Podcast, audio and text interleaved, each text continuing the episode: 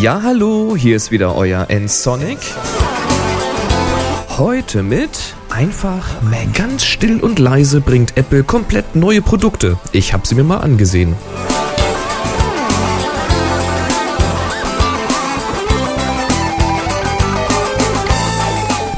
Unverhofft kommt oft. Und so besaß Apple doch glatt die Dreistigkeit, gleich einen ganzen Stapel an neuen Produkten einfach mal so, völlig lautlos und ganz ohne Special Event in den Online-Store zu stellen. Morgens, noch vor dem Frühstück beim Betanken meines iPods, da traute ich meinen müden Augen kaum.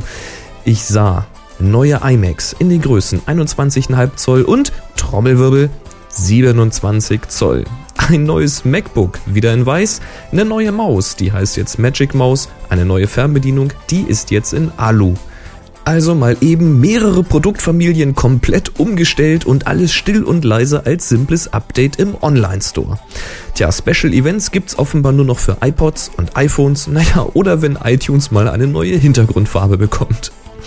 Ich war natürlich neugierig und überhaupt gierig. Neugierig, wie die neuen iMacs in Natura aussehen und gierig auf eine neue Maus. Eine Maus, mit der man so frei scrollen kann wie mit der Mighty Maus, aber eben ohne dieses dämliche Verschleißteil von Scrollball, von vielen dann auch liebevoll Nippel genannt.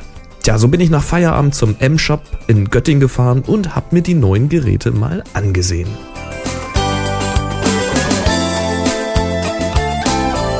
Fangen wir beim MacBook an. Das ist bzw. bleibt weiß und ist auch bisher nur in dieser einen Farbe verfügbar.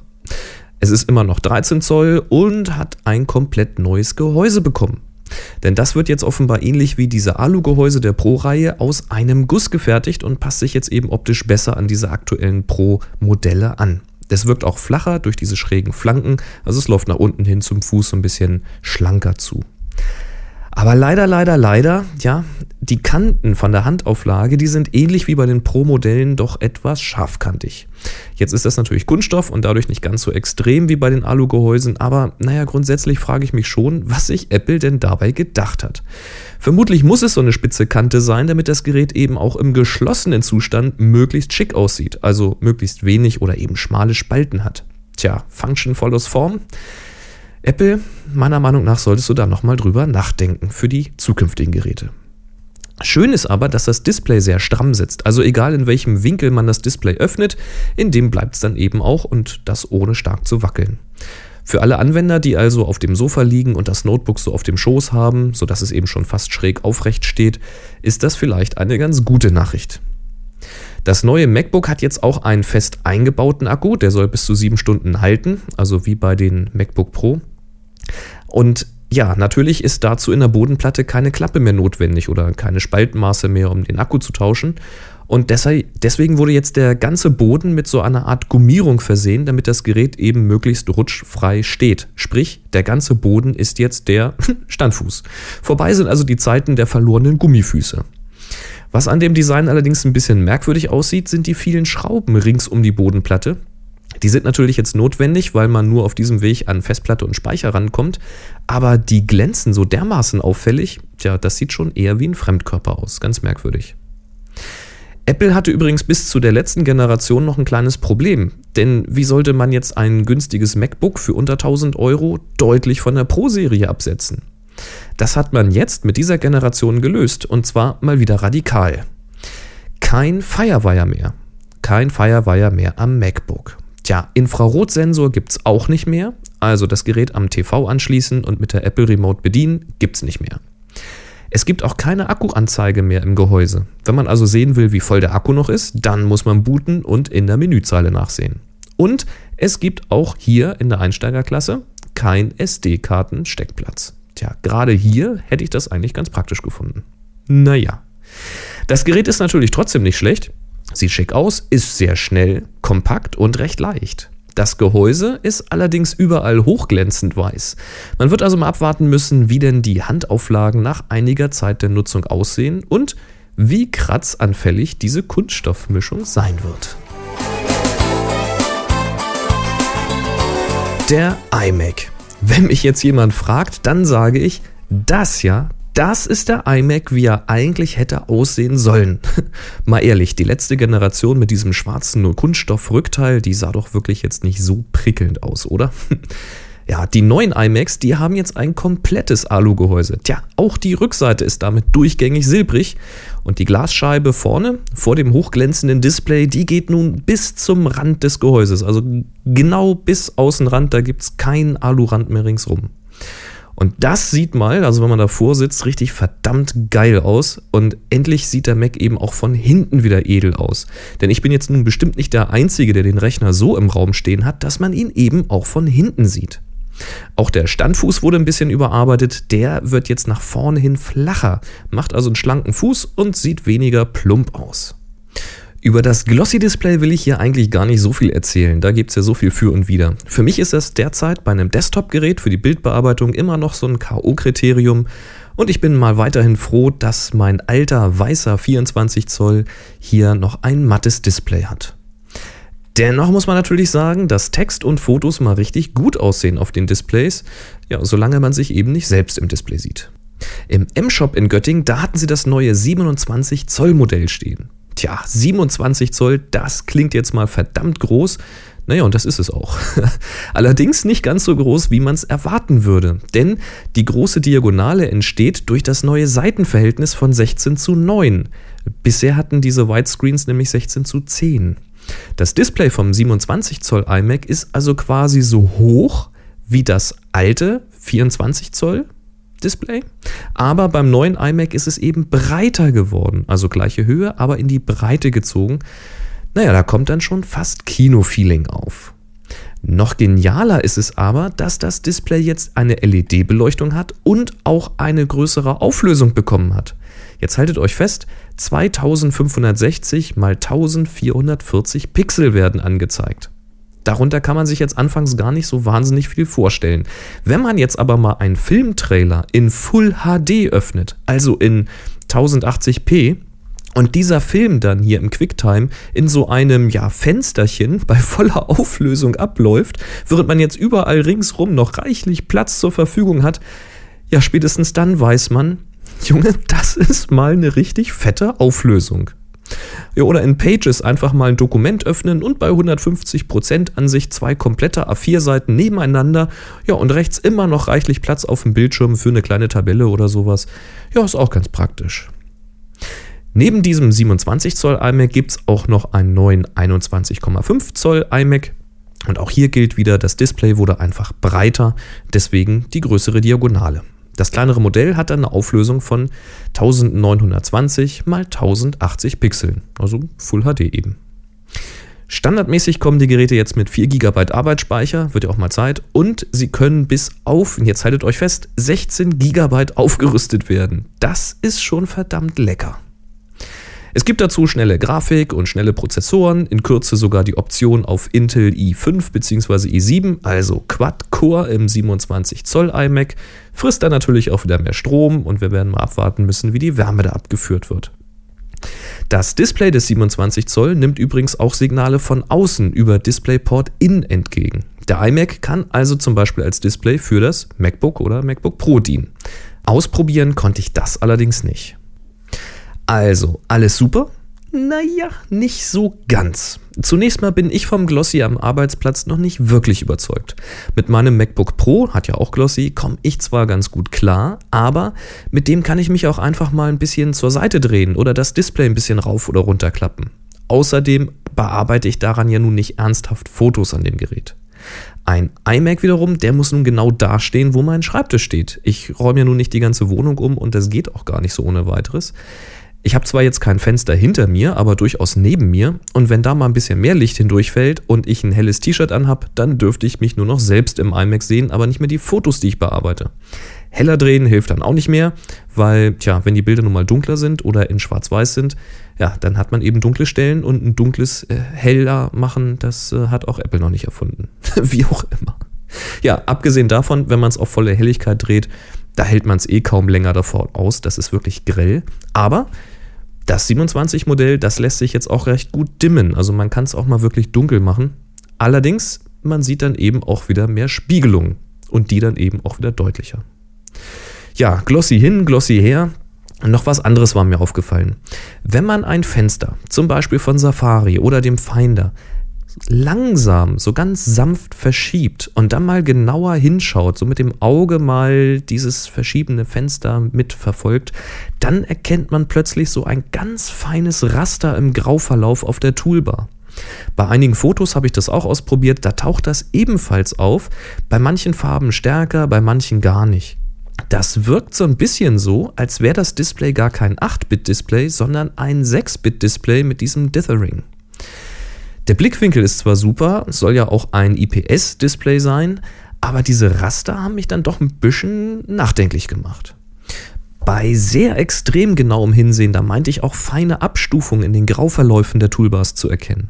Ob es jetzt nun wirklich ein 16-Bit-Display ist oder ob es noch Probleme mit den Grafiktreibern gibt, ich weiß es nicht und ich bin gespannt auf weitere Berichte. Also habt ihr das schon mal vorgesessen oder habt ihr eine Chance, das nochmal genauer anzugucken? Macht das mal und schreibt mir einen Kommentar.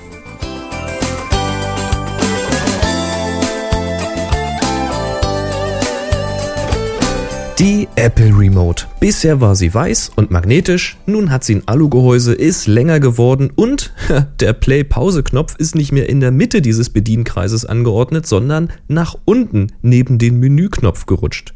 Ganz ehrlich, ich habe keine Ahnung, was das soll. Ob da ein Praktikant designen durfte? Die Schwarz-Silber-Optik passt natürlich ganz gut zu den aktuellen iMacs und den MacBook Pros.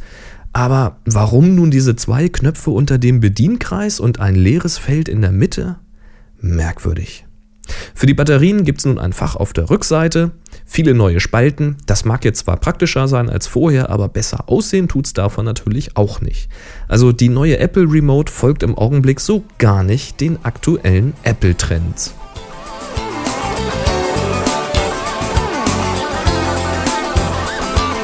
Ihr habt lange drauf gewartet und hier ist sie, die Magic Mouse. Sie löst die Mighty Mouse ab.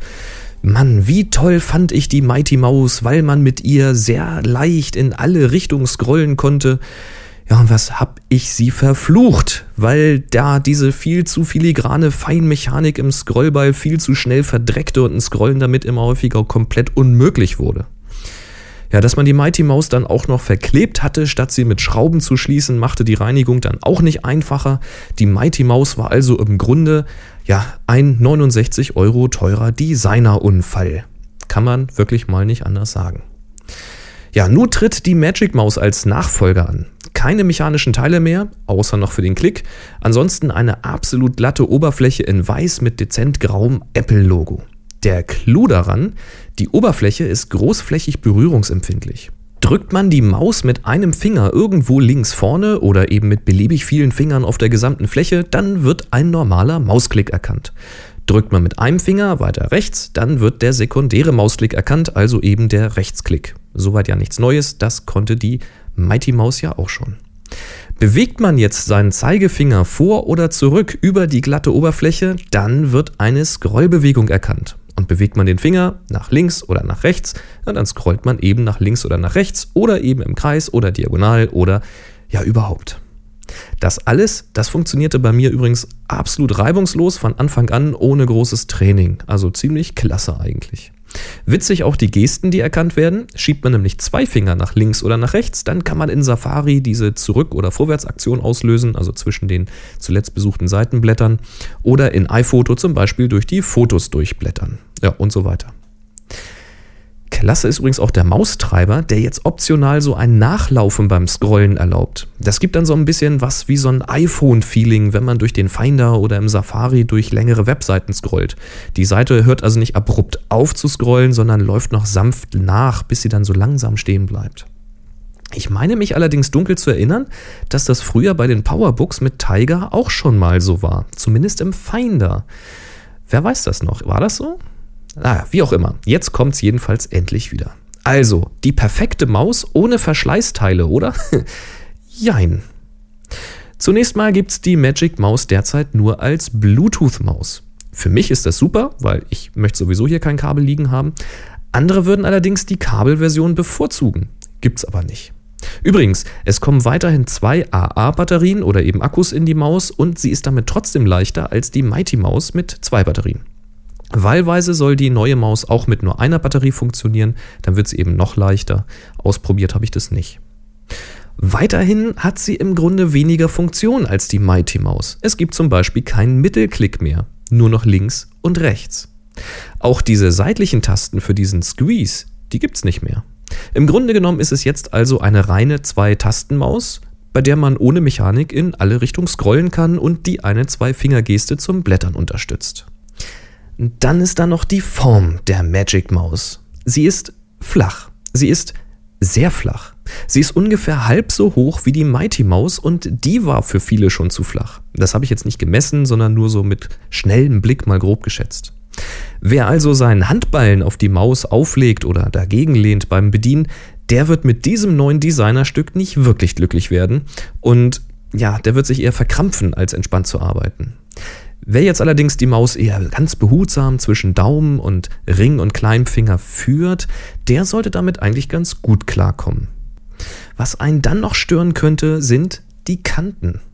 Die Mighty Maus, die war überall schön rund, wie überhaupt alle Apple-Mäuse vorher. Die Magic Maus, die hat nun zwar eine geschwungene oder so gewölbte Oberfläche, die aber eben zu den Seiten hin mit einer recht harten Kante abschließt, anstatt jetzt in einer Wölbung nach unten geführt zu werden. Das ist nun derzeit typisch Apple. Harte und teilweise sogar scharfe Kanten an fast allen Produkten. Ob man damit bei einer Maus klarkommt, die man nun ständig in der Hand halten möchte, das bleibt abzuwarten. Ich persönlich jedenfalls war tierisch genervt vom Scrollball der Mighty Mouse und ich war tierisch angefixt von dieser Magic Mouse. Ich wollte auch sofort eine mitnehmen, aber leider hätte mich das den Tag 1499 Euro gekostet. ja, es gibt sie nämlich derzeit nur zusammen mit einem neuen iMac und davon wiederum war nur die 27 Zoll Version am Lager.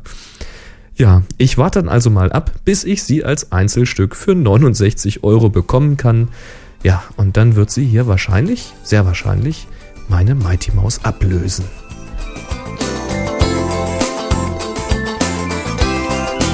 Wie findet ihr denn das? Ganz viele neue Produkte ohne Special Event? Geht das überhaupt? Darf Apple das?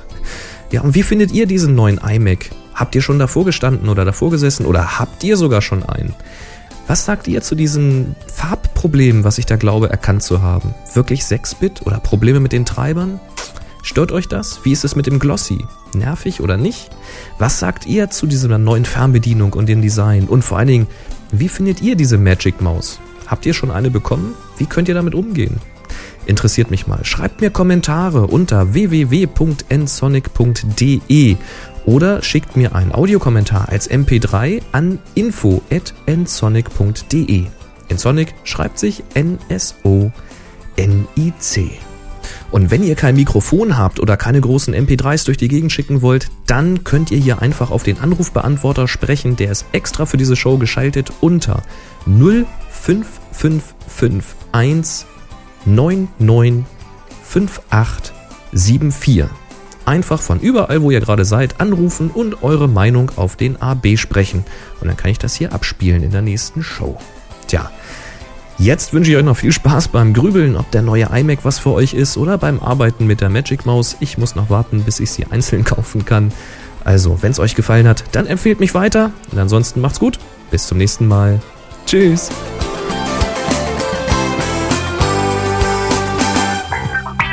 Sie hörten eine weitere Produktion von nsonic www.nsonic.de